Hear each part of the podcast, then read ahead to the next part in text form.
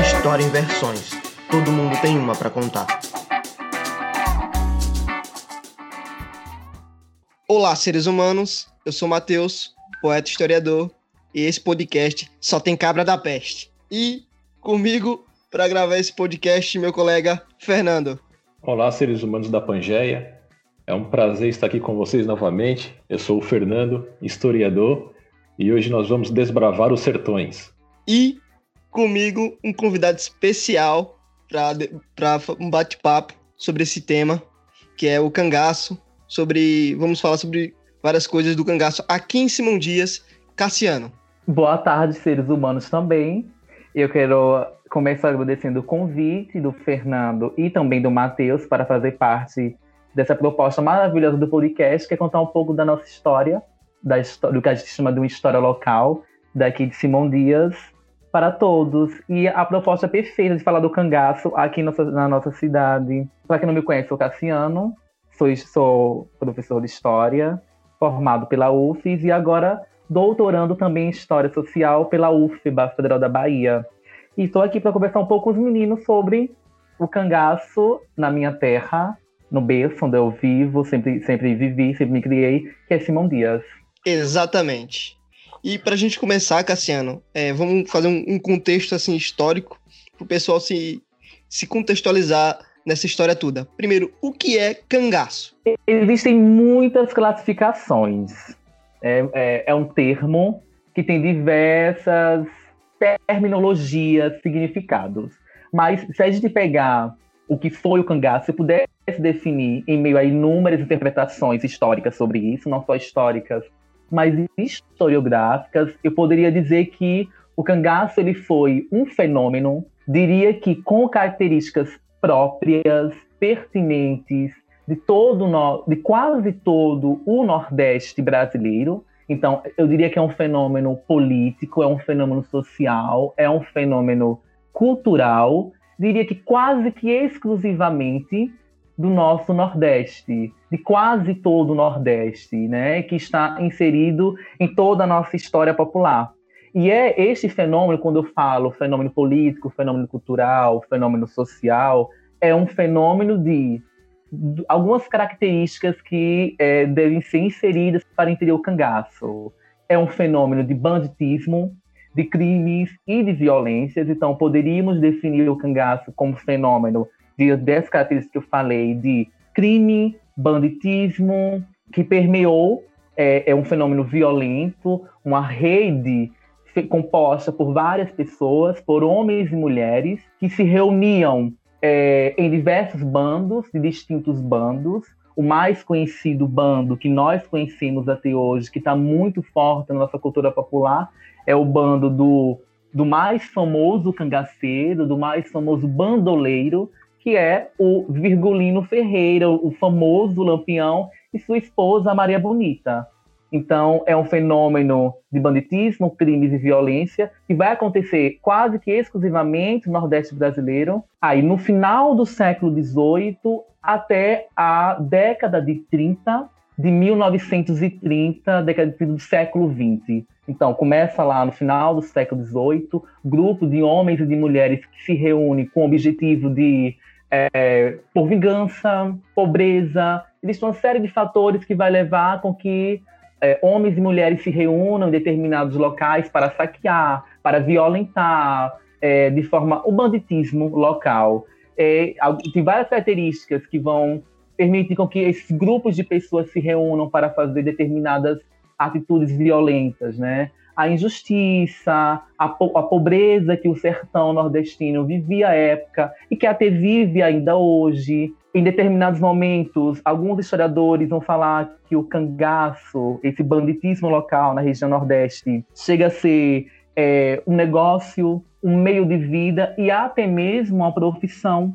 Injustiças, algumas injustiças contra alguns determinados, algumas determinadas autoridades locais, contra a força do Estado, a ausência do poder público, enfim, uma série de fatores vai fazer que isso aconteça e vai durar aí até 1940, 19, a década de 30, 40, né? O auge Eu diria que o auge do cangaço, do banditismo local no Nordeste, começa aí de 1900 até 1940. É o auge do cangaço no Nordeste. Com o surgimento do cangaço, vai existir também o surgimento dos espiões dos cangaceiros, já que os cangaceiros eles necessitavam de informações de outras regiões para eles poderem atacar, quem eles podiam atacar, quem tinha dinheiro para poder atacar. Então é que surge é, os coiteiros, certo? Então, os coiteiros, eles eram é, pessoas que ajudavam o próprio bando uh, dos cangaceiros, né? Independente de quais sejam esses bandos, quais sejam é, esses é, bandoleiros que viviam atormentando, criando medo na população. Eram pessoas que davam para esses cangaceiros, além de abrigo, comida, é, por várias questões. Às vezes eram parentes desses bandos, desses cangaceiros, às vezes eram ex-vizinhos, é, ou ainda tinham interesses econômicos. Lampião pagavam, é, eu estou falando Lampião especificamente, mas pode ser outro bandoleiro, pagava esses coiteiros que, da, que da, davam informações aos cangaceiros, até mesmo, além de ser parentes, amigos, como eu falei, eram interesse ou medo, interesses econômicos ou até medo da, do, do bando cangaceiro. Uhum. E como é que fazia para fazer parte, assim, de um grupo de cangaceiros? Existiam, existem várias teorias também sobre isso, né? Acho que tem algumas questões que têm que ser ponderadas. Existiam no Nordeste deixa eu falar especificamente nessas, excluindo aí o, o mais famoso bando de cangaceiros, que é o do Virgolino Ferreira, o famoso Lampião, é, tinha uma coisa que é importante ressaltar. Muito desses, desse banditismo e de cangaceiro, esse título que se que dava né, na cultura popular e que até hoje nós atribuímos, e se atribuía, atribuía a alguém na época, muitos eram ah, questões individuais, eram pontuais. O que, que eu estou falando? Às vezes nem existiam um bando de cangaceiros no plural. É, como a gente vai ver posteriormente, no caso de Simão Dias, muitas das vezes eram apenas pessoas individuais, homens individuais, que atuavam de forma violenta, de forma, além de ser violenta, por vingança, por inúmeras questões violência contra a força de um Estado, é, lembrando que esse Estado existe, obviamente, uma ausência do poder público à época, mas contra as forças, as autoridades locais, os coronéis locais. Mas para aderir a esse grupo, um, muito, existem historiadores que vão falar que era é, por convite, os próprios bandos, na verdade, os líderes de determinados bandos que convidavam é, esses famosos bandoleiros locais dessa região que eles passavam, é, e até mesmo é, fama. A gente vai posteriormente também que existiam bandoleiros locais que se atrelavam a, a, a esse grupo de cangaços maiores por identificação mesmo. Lembrando que existem vários fatores que levam a pessoa a, a adentrar para uma vida de bandoleiro que vão se chamar dos cangaceiros, é, por pobreza, é, com sede de vingança. Isso que eu já venho falando ah, desde o início, né? Sede de vingança, contra os coronéis, autoridades locais, se juntam a isso, se oferecem, oferecem os seus, além de convite, oferecem também, por esses motivos que eu estou falando, oferecem seu, seu trabalho, né? As suas mãos para roubar, para saquear, para estuprar mulheres que faziam isso, e enfim, é por aí.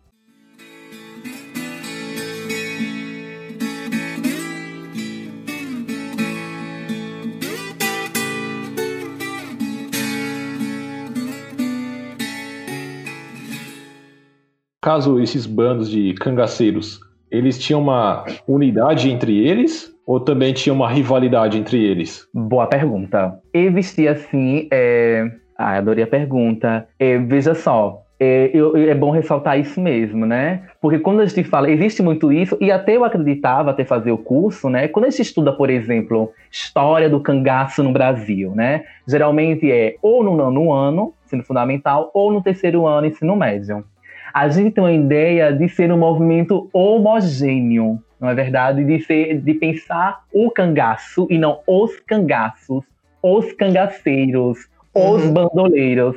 Então, acho importante a gente pensar o cangaço de forma plural, de forma bem heterogênea. Então existiam diversos bandos de cangaceiros, diversos bandoleiros e diversas formas de banditismo local, né? De saqueada, injustiça. Então, é, já percebeu que existia, por exemplo, além do mais famoso Lampião, do bando de Lampião, existia, por exemplo, em Sergipe, o bando do Diabo Louro, o bando do famoso Corisco. E aí, é, então, sim, eles eram, ah, muitos deles, eu não diria rivais, né? Eu, eu desconheço notícias de grupos de, de cangaceiros brigando entre si.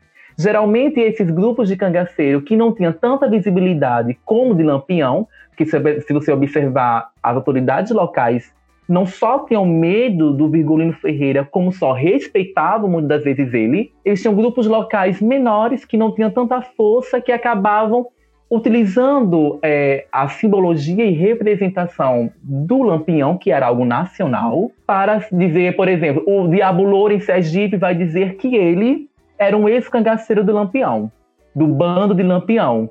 E utilizava dessa representação simbólica em torno do cangaço, do, do bando de Lampião, para causar medo à população. Mas eu não tenho notícia, eu, Cassiano, né? Da, das leituras que eu tenho feito, que eu já fiz, sobre bandos de cangaceiros brigando entre si. Nós temos um, muitos deles que atuavam de forma independente que era dessa forma. Ou que utilizava, por exemplo, a simbologia do lampião do, do bando Lampião, que era o mais famoso, para é, colocar medo na população, na cidade que eles iam roubar, por exemplo.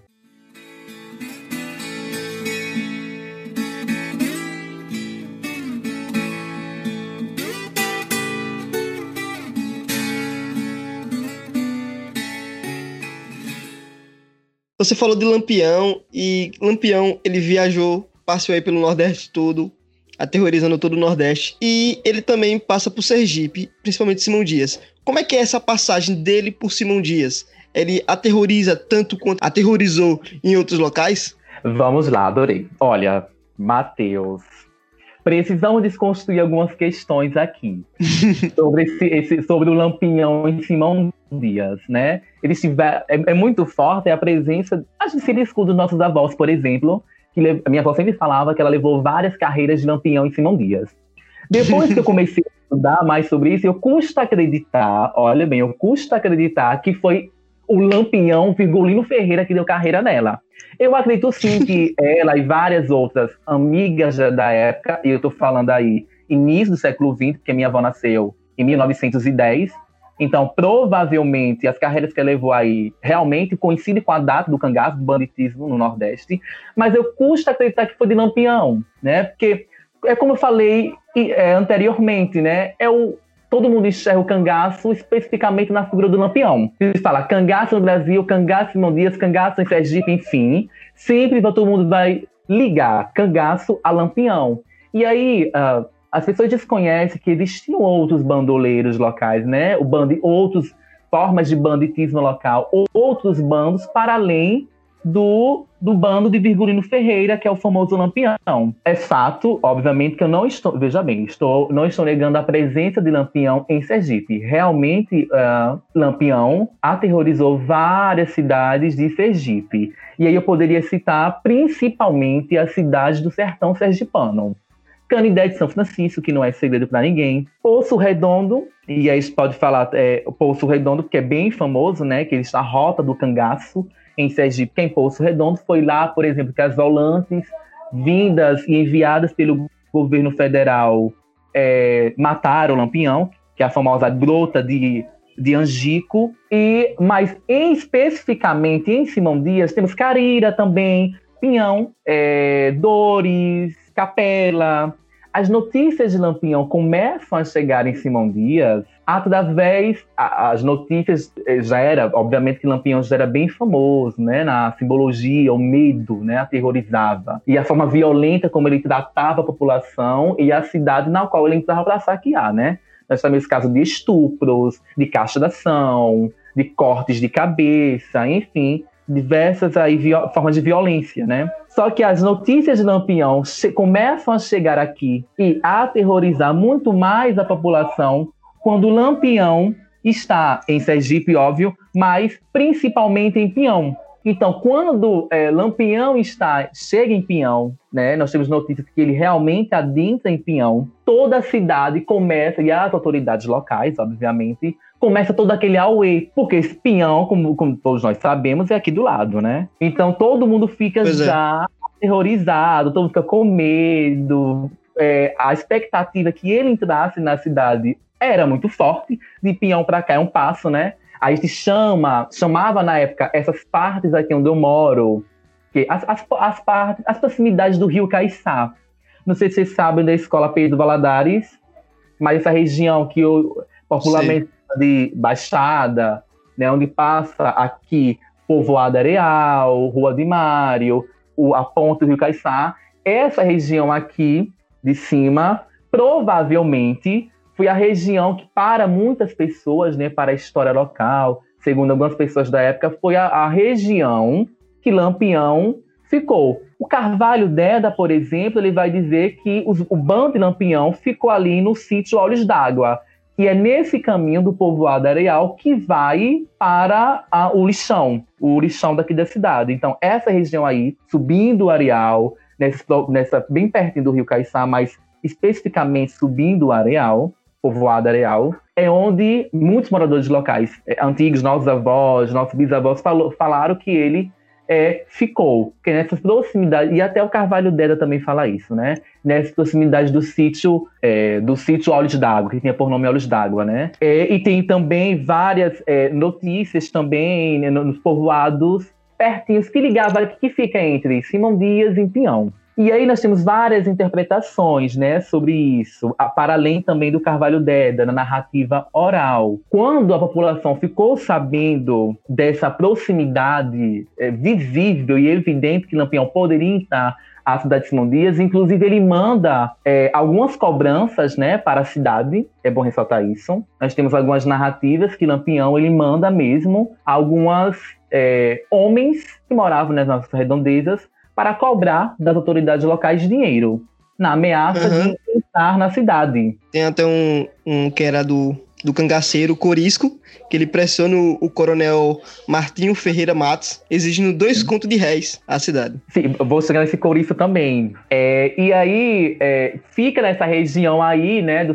do, do Olhos d'Água, só que nós sabemos, e aí começa todo aquele auê na cidade. Você imagina aí, nós falando de alguém que mata, de alguém que uhum. rouba, de alguém que vai estuprar, por exemplo, as filhas, a, enfim, vai estuprar as mulheres da cidade, vai chegar a... Todo mundo já sabia da fama de Lampião. Todo mundo já sabia que Lampião não era brincadeira, né? Era homem de cobrar, não pagou, vou entrar na cidade mesmo. E aí começa, por exemplo, a uma mobilização dos comerciantes locais e de muita gente, né? Das autoridades locais, de homens armados, né? Os homens vão começar a se armar para tentar é, enfrentar as tropas de Lampião. Aqui, por exemplo, na, nessa região do calçadão da cidade, todo mundo acreditava que Lampião ia vir dessa região aqui, né? Rua de Mário, essa região que fica aqui, o Rio Caiçá, que passa o Rio Caiçá, né? É, e eu moro perto. De...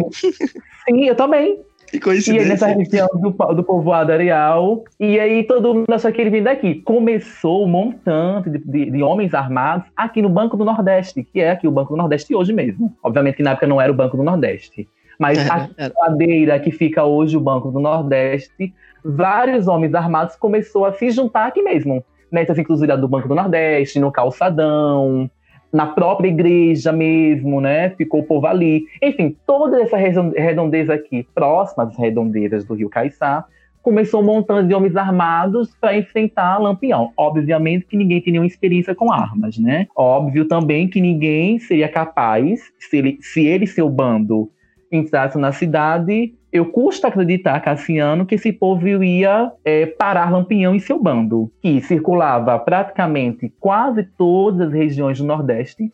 Eram homens que tinham experiência com a arma e experiência com essa questão do banditismo local. Era só assim: é, estamos aqui desesperados, vamos tentar ver se não entra.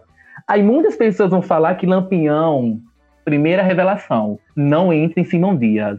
Eu falo não entre Simão Dias, não é efetivamente na área urbana da cidade. Praça, né? Essa região aqui da avenida, da, da questão urbana, né? Fica só naquelas redondezas próximas, aí o Rio Caiçá, no sítio Olhos d'Água, né? Fica nessa redondeza, na, na famosa ladeira de pedra, que hoje a gente acredita que é mesmo essa, essa ida subindo mesmo a, a, a lixeira, ao lixão da cidade, que hoje é o lixão da cidade.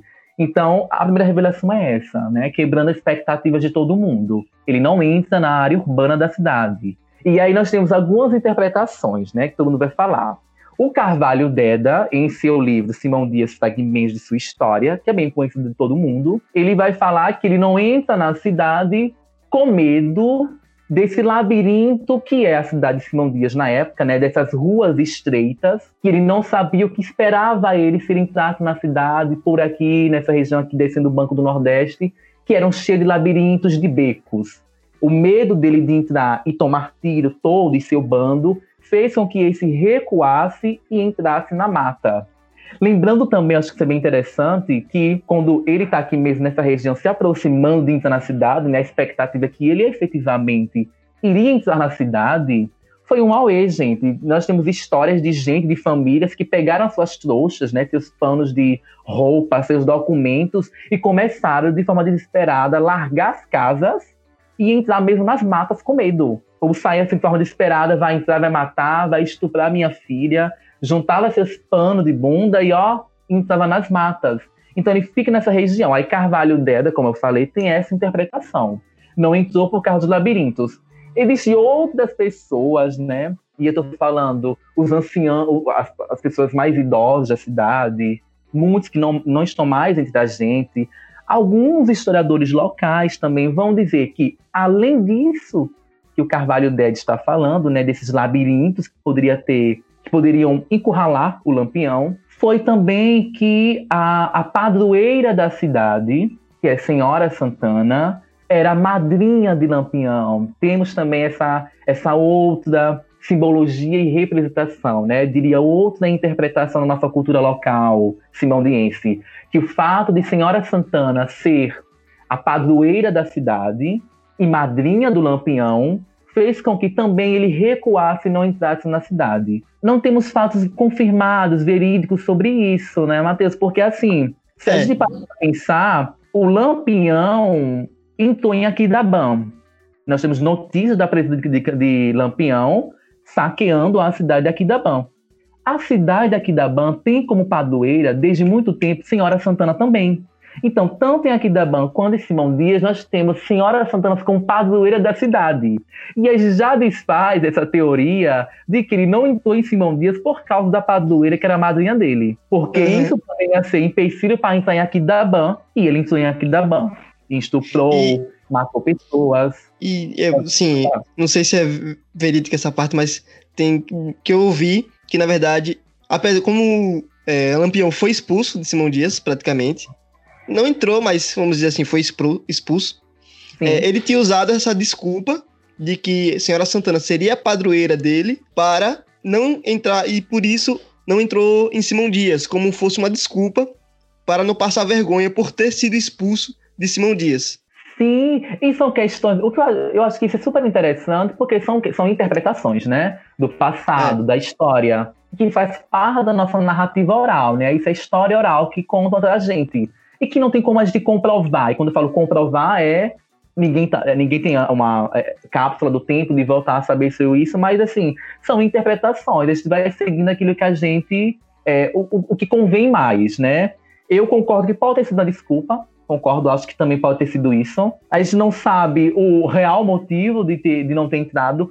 Pode sim é, ter sido porque foi padroeira, pode ter a padroeira como desculpa, e pode ter essa interpretação que é mais usualmente, né? a mais é, datada, que todo mundo cita, que é a do Carvalho Deda, é dos labirintos da cidade, do medo de entrar. Ele via a ladeira, viu os labirintos, a cidade em forma de labirinto, várias pessoas possivelmente armadas para enfrentar ele, e ele acaba não entrando na cidade, para a felicidade do povo também, né?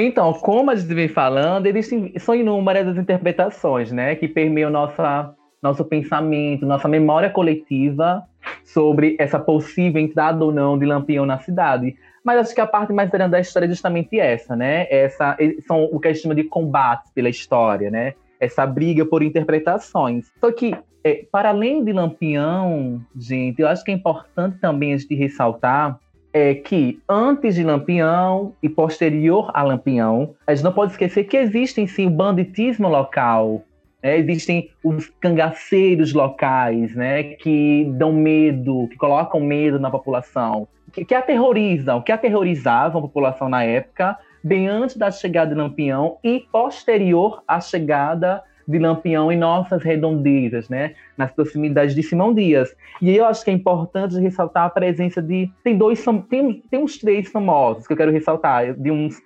de três bandoleiros famosos que aterrorizavam, dentro dessa perspectiva de banditismo, a população simondiense local, né, desses cangaceiros, que é, e o Carvalho Dreda também cita, que é o José Francisco dos Santos, o famoso Zé 19, e o João Capelão. José Francisco I, depois o João Capelão, posterior, que aterrorizava a população local, roubava, saqueava e demais.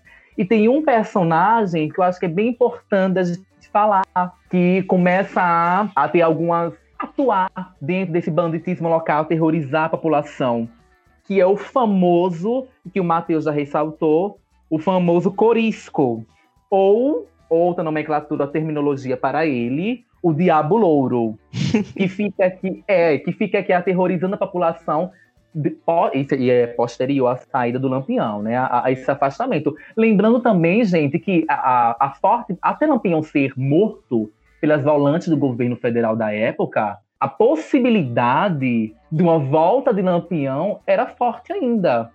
Então todo mundo ficava naquela expectativa, ah, ele pode voltar com certeza, ele pode voltar, ele pode voltar. Esse medo de Lampião na nossa, na nossa memória coletiva da cidade permeou durante anos aí, mesmo após o afastamento dele dessas regiões de Simão Dias, né? Mas eu acho que é importante falar que posterior a essa saída de Lampião das nossas redondezas simondienses é esse diabo louro, né? O diabo louro, né? O chamado corisco preto. E aí eu acho que é, tem uma coisa que a gente precisa desconstruir, viu, Matheus e Fernando, que o diabo louro de que Carvalho Deda fala no livro que atormentava essas proximidades de Simão Dias e que é, matava, roubava, principalmente ali, tem registro de, no povoado Caraíbas, né?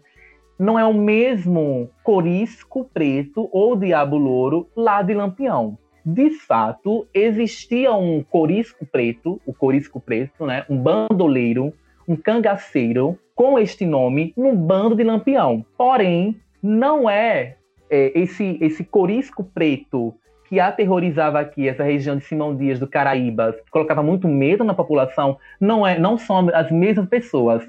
Possuem o mesmo nome, mas não são a mesma pessoa. O Carvalho, Deda, sim, ele não faz essa diferenciação. Só que eu estava lendo sobre isso esses dias e eu percebi que não é a mesma pessoa. A, a, pessoa que aterrorizava a nossa cidade local e que, um, não é fruto de Simão Dias, porque o Carvalho Deda ele vai dizer que é fruto da nossa cidade, e não é. É bem equivocado isso dele, desse do Carvalho Deda, né, gente?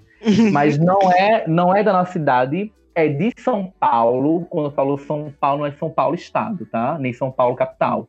São Paulo era o nome que se dava Frei Paulo antigamente. Quando Simão Dias chamava Anápolis, Frei Paulo se chamava São Paulo. Então, hum. Manuel, Manuel Luiz, que é o famoso Diabo Louro Corisco Preto, é Manu, o Corisco Preto é Manuel Luiz da cidade de Frei Paulo e não de Simão Dias.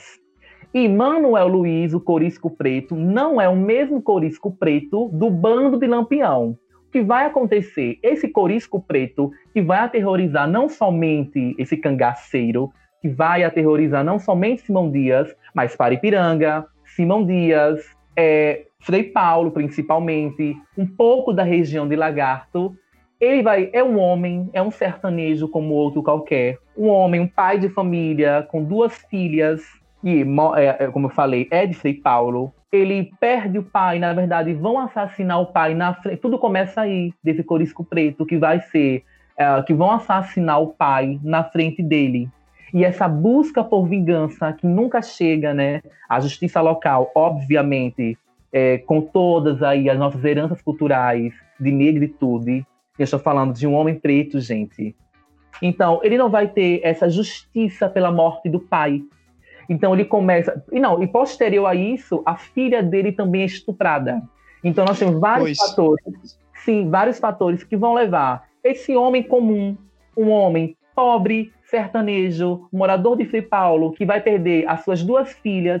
Uma morreu aos sete anos e a outra aos 14. Então, esse homem aí, revoltado com a vida, além da pobreza, nunca esqueçam disso, dessa penúria que o Nordeste sempre passou, é característica da nossa história, da nossa resistência também. Esse homem se revolta e começa a fazer vingança com as próprias mãos, tanto dos coronéis, roubar as propriedades desses coronéis, a quem ele anterior foi pedir ajuda, e as autoridades locais que nunca fizeram justiça pela morte de seu pai começam então a ser um bandoleiro, se tornar um cangaceiro, um bandoleiro, entrar nessa, nessa vida de banditismo e saquear a cidade, etc. Lembrando que é uma cadeia local, ele atua de forma individual. E aí o que acontece? As pessoas começam a ter notícia desse corisco preto, desse diabo louro que mata. É, temos notícias que ele castra é, senhores de, de, é, grandes homens como grandes proprietários de terra, né? ou seja, senhores de fazenda mesmo, ele começa a ter uma fama. E aí as pessoas começam a confundir. Ele começa a se intitular de forma proposital e consciente de Corisco Preto. Porque todo mundo já conhecia o famoso Corisco Preto do bando de Lampião.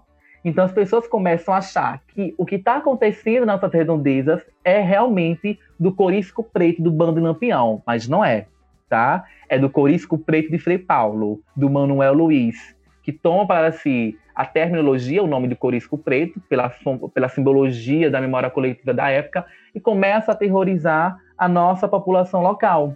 Então, é, Lampião, o bando de Lampião, a, a possibilidade da entrada de Lampião em Simão Dias e as diversas interpretações do fato dele não ter entrado em Simão Dias são é, questões que permeiam. O cangaço é uma história, a história do cangaço é óbvio que permeia toda a história nacional, mas nós nordestinos obviamente, é, a ideia de pertencimento, a história do cangaço, nos cativa muito mais, principalmente a nós nordestinos, porque, por exemplo, em Simão Dias, como é o caso estamos falando aqui, ele quase entra na nossa terra, mas, por exemplo, Lampião morreu em Poço Redondo, né? A Elisa Frota pousando em Sergipe, então é muito mais viva para a gente, né? É permeada na nossa cultura popular, a, a entrada ou não de, de, Lampião e o bando Lampião em nossas terras é muito forte para a gente. E até hoje a nossa, permeia a nossa memória coletiva, né? a memória coletiva do povo simondiense. É, eu duvido que alguém, que, que um simondiense não tenha ouvido falar da história de Lampião na nossa terra, né? Da, da história de Lampião na nossa terra, em algum momento da nossa é. vida. Sim, em algum momento da nossa existência. De, e aí eu estou falando de gerações, diversas gerações e idades. Você já ouviu que a sua avó já levou carreira, como é o meu caso, que seu avô fez, fez parte do bando Lampião, que seu avô foi morto, que sua, que sua avó viu, permeia toda a nossa memória coletiva. E isso é sensacional, isso é muito bom. E adorei, é, e é muito bom também falar sobre essa memória coletiva da gente. Exatamente. Você falou é, da vida de Corisco, e isso remete muito ao que você falou no começo de que ele não teve, não teve justiça da morte de seu pai, morte de suas filhas, pobreza, fome, e isso faz com que ele não tenha outra forma de sobreviver e de se vingar da, da sociedade e do Estado, se não for como um cangaceiro aterrorizando todo mundo.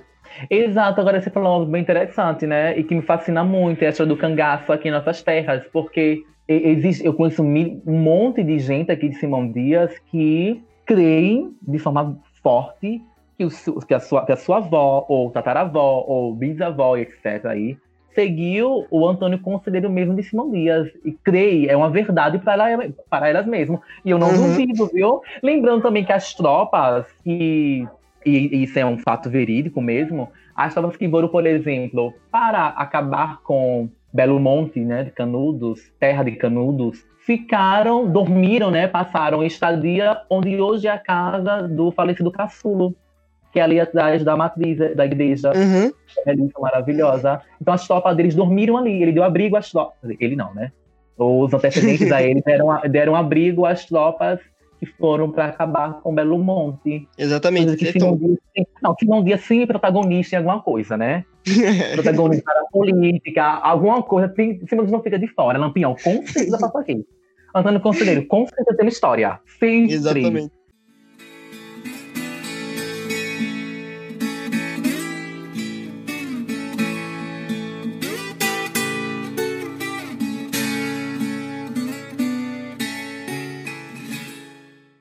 É, você falou do Corisco, ele, ele aterrorizava aqui, mas ele entrava na cidade de Simão Dias ou ele só ficava assim, como a, ao redor da cidade e, e mandando não. bilhetinho? Não, não, temos notícias dele entrar na cidade sim. Né? O povo não. tinha medo, porque veja só, existe uma, uma simbologia, uma interpretação que o Corisco, de fato, era o Corisco do bando de Lampião. Então o uhum. povo, imagina isso, falando de um bando que, assim, pode não parecer, porque a gente não tem a dimensão do que foi, né? A gente não viveu o cangaço, mas, gente, pensa o cangaço de fato, o povo tinha medo do bando de Lampião. A presença da morte, de que você poderia morrer, de que iam saquear a sua casa, era muito forte, muito forte. E era não só forte, como era verdadeira, era real, né?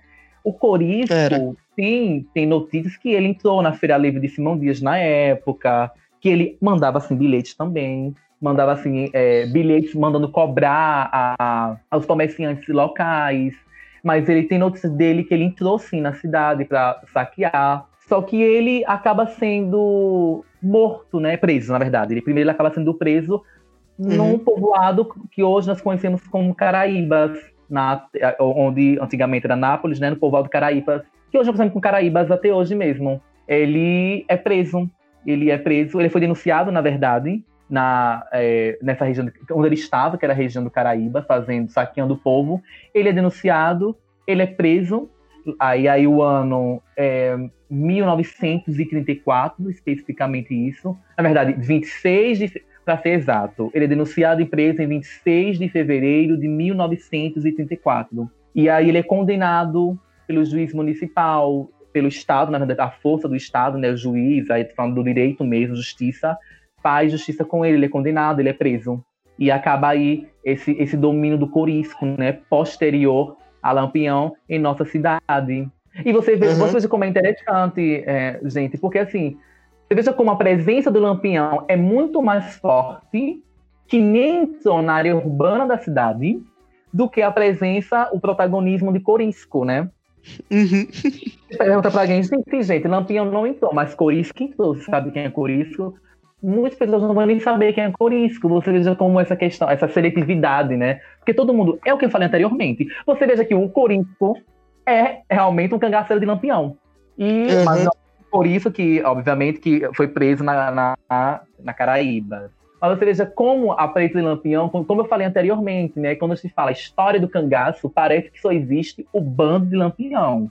E, e a gente conseguiu desconstruir isso aqui que eles tinham diversos grupos, pensar o cangaço como um movimento, um fenômeno que é heterogêneo. Eles tinham vários bandos para além de Lampião. Lampião porque ele ganhou visibilidade nacional.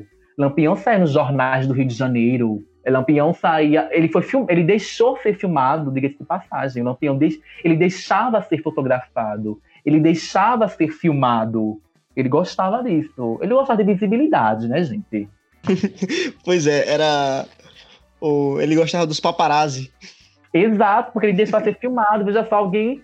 E o perigo que também isso tinha, né? Eu mesmo, ó, jornalista querido, eu, eu, eu não tenho essa coragem de chegar assim, Lampião, ficava, filma agora, marcha de mim mata, né? pois é. é. Você falou de Corisco e de o tal de Zé 19. Esse Zé 19, ele também ah, é, fez tanto medo, atacou tanto quanto Corisco na, assim, na região de Simão Dias? Não, as notícias que nós temos dele, o Corinthians foi mais famosinho. Mas do o José Francisco dos Santos, que é o Zé 19, e o outro também, o João Capelão, foram. Eu quis ressaltar eles dois, porque foram pessoas também que sempre estão. Se você faz uma pesquisa, por exemplo, no Arquivo Público Judiciário de Sergipe, você vai ver que existem notícias deles dois, que foram condenados, né? Que foram presos e condenados, que que se autodeclaravam como bandoleiros, né, como cangaceiros que aterrorizavam a cidade. Eu quis ressaltar a presença deles dois porque é para mostrar que, além de, de, evidenciar que o fenômeno do cangaço ele é heterogêneo, para mostrar que muitas das vezes nossa região local era um grupo, não era um grupo, eram pessoas individuais, cangaceiros, bandoleiros individuais, que saqueavam, né, que aterrorizavam a cidade. E aí eu fiz questão de ressaltar eles dois, tanto Zé 19 quanto o João Capelão. Obviamente que eram pessoas, eram homens conhecidos, né, o nome pelo menos, homens conhecidos, que aterrorizavam assim a população. E aí é importante tocar no nome deles para a gente entender todo esse movimento do cangaço, esse fenômeno do cangaço, e perceber que eles tinham bandos, eles tinham cangaceiros locais, na verdade, né, o banditismo, que é a história do cangaço se insere em algo maior, que é a história do banditismo no Brasil, principalmente no Nordeste. Então, eles tinham esse homens individuais, cangaceiros, né, bandoleiros individuais que saqueavam, aterrorizavam a população. Como até hoje existe, né, gente? Pode aqui várias pessoas é. que aí só, são bandoleiros modernos, contemporâneos.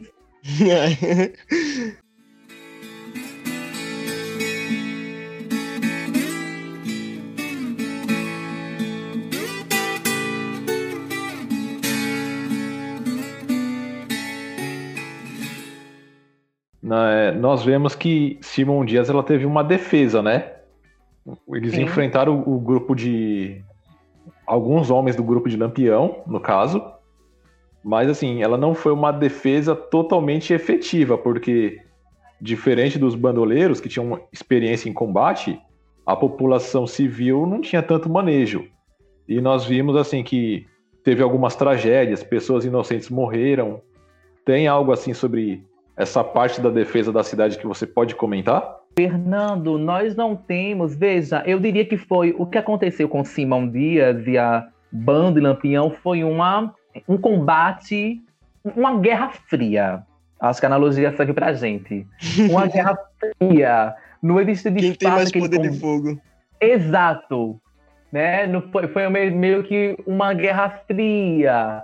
É, não houve de fato combate, é, os dois se enfrentando, matando o outro. Não tem notícias disso. De fato, o Lampião só se aproximou de Simão Dias, ficou nessa região que eu falei, né, do sítio do, do sítio alto, que é essa região aqui descendo o Banco do Nordeste, que passa o Rio Caiçá subindo aqui, Rua de Mar, indo para o Areal, né? A ladeira de pedras, né? A narrativa oral fala que é essa região aqui. Então não houve um contato físico mesmo de chegar a tirar, matei um da tropa de manhã, matei um da tropa aqui de Simão Dias, do povo do, do povo civil, né, da população civil. Não tem notícias nenhuma. Se de fato aconteceu, também não temos notícias, né? E a gente não vai ficar, é, sim, será que se aconteceu? Não temos notícia. Resumindo, não temos notícia que pessoas morreram, pessoas foram saqueadas. O que houve foi bilhetes, ameaças de entrar na cidade e as interpretações aí justificativas por que não entrou na cidade. Que a gente já também falou sobre isso, né?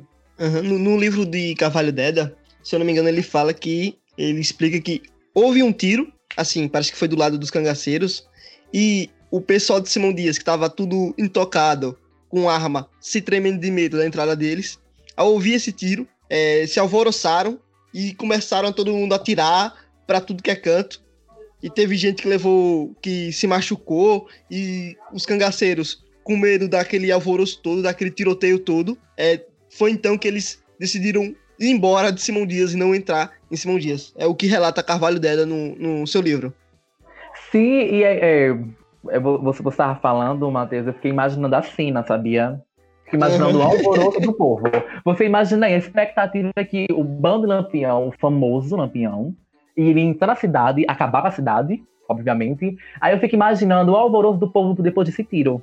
E Cavaleiro fala isso, né? Que foi um alvoroço é. realmente. É, o alvoroço aconteceu. Você imagine o povo atirando sem ver gente. Né? Imagina aí, o povo atirando para essa direção de, de Imagina o povo. Eu fico imaginando a cena, o povo no Nordeste, ou nessa região, nos becos escondidos, atirando para a região, né? Que, eh, das redondezas ali do que passa o Rio Caiçá, atirando sem ver ninguém. Imagina o alvoroço. Aí você imagina também, não só o alvoroço de quem está atirando, mas o alvoroço de quem está aqui em casa, por as pessoas estavam em casa, fechado, trancado, com medo ouvindo os tiros. Ou seja, a confirmação, né? Lampião então mesmo na cidade. E, e fora que muitos nem arma direito tinham, eram qualquer tipo de trabulho que tinha na mão, que servia para fazer algum tipo de zoada ou afugentar o, os cangaceiros. Não, e sim, Matheus, mas veja só, o interessante nisso tudo é que existe uma ausência do poder público, né, local. Então, não existia de fato. É é, sim, existia uma ausência do poder público, e assim, a população, se você pensar no Estado militarizado como temos hoje, isso não existia naquela época, né?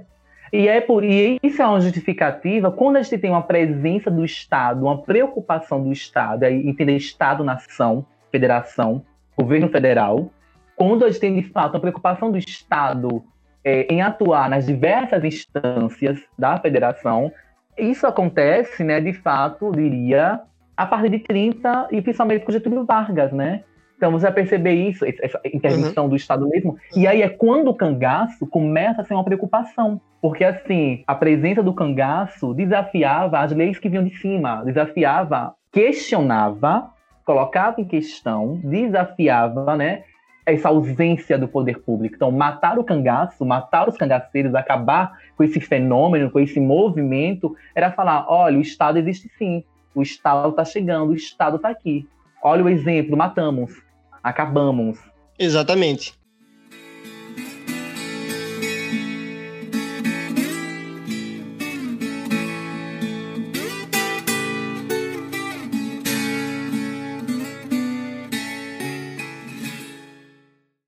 Você é, falou, assim, durante todo, todo, o podcast, que eles eram bandoleiros, é, malfeitores, assassinos. Só que existem pessoas que dizem que os cangaceiros foram pessoas boas, que tiravam dos ricos para dar para os pobres, tipo o Robin Hood do sertão. E tem essa parte também que fala que não, eles eram criminosos. E, afinal, os cangaceiros, eles eram mocinhos ou eles eram bandidos? Boa pergunta, mas eu não vou te responder. e aí você vai deixar, aí você vai, você, eu não sei o que você pensa, vamos deixar para quem está ouvindo se posicionar quando escutar o podcast, mas eu, Cassiane, enquanto historiador, não vai responder essa. Não vou me posicionar aqui no muro se era. Sempre tem isso, o Lampião, querido, foi bandido ou foi herói? E aí eu, de fato, não vou responder. Vai ficar incógnita pro povo que vai ouvir. E para você, você acha que Matheus é bandido ou herói? Assim, eu, eu penso que ele não seja herói. Porque, vamos ver assim, questões históricas. Eu sei que não, na história não existe bandidos e heróis. Apenas Com história. Certeza. Mas se olharmos as questões, ele não, ele não atacava é, só os ricos. Se a gente fosse ver como alguém que ajudava os pobres, ele também atacava quem era pobre. Então, ele não pode ser visto como um, um herói. Mas é, ele não pode ser visto também como um bandido, porque ele, ele questiona, ele vai contra o sistema social da época, todos os cangaceiros, porque vai porque o sistema social impôs neles é, esse jeito de ser. Então, se eles tivessem tido uma oportunidade, claro que muito difícil de se ter no Nordeste, talvez eles não fossem cangaceiros se tivessem as devidas oportunidades. Mas aí a gente vai ficar nesse embate de é ou não é. É história. Ponto, acabou. Cangaceiros são história. É história. E tá aí para ser contado. Então, eu acho que você parte, Matheus, de uma perspectiva maravilhosa. Que é a contextualização. Que nós sabemos quanto isso é importante, né? Porque a, qual é a função do historiador? É compreender e não julgar. Já, já, já, várias vezes, já, já, já falava isso ainda na, na década de século XX, o famoso historiador francês Marc Bloch.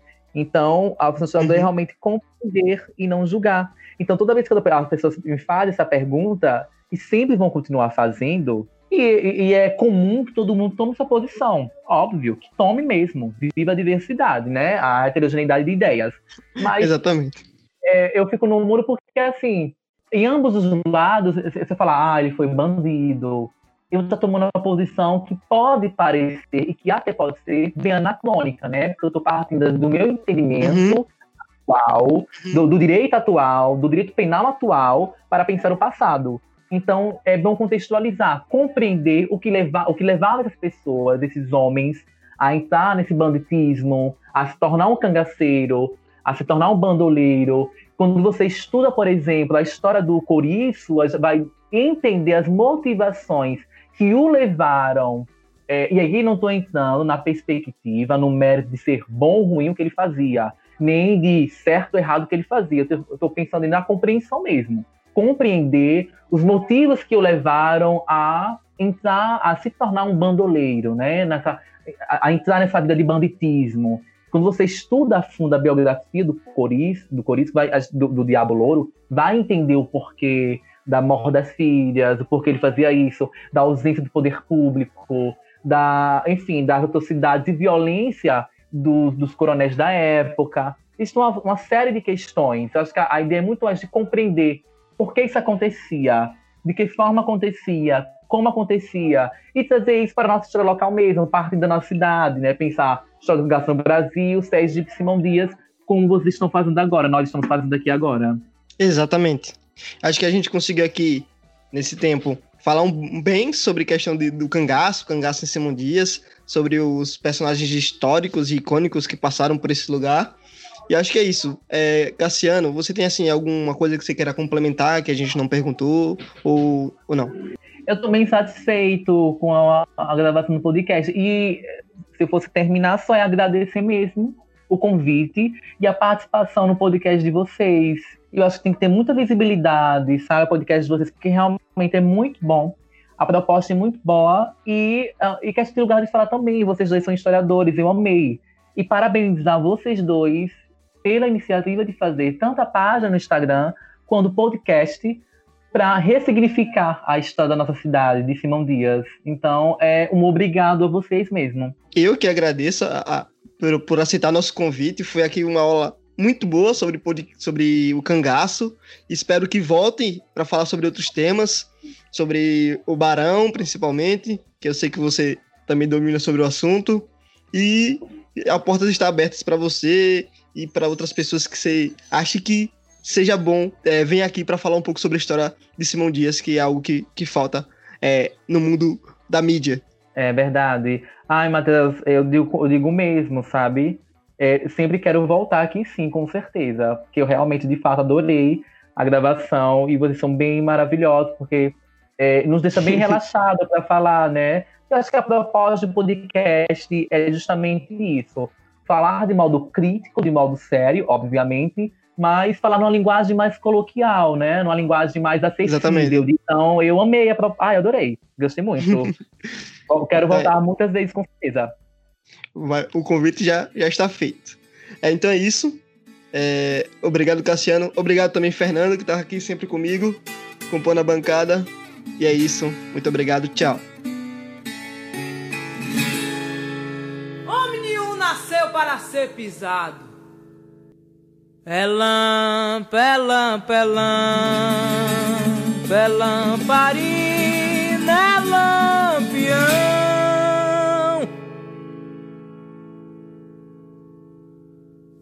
Nome é Virgulino, apelido Lampião.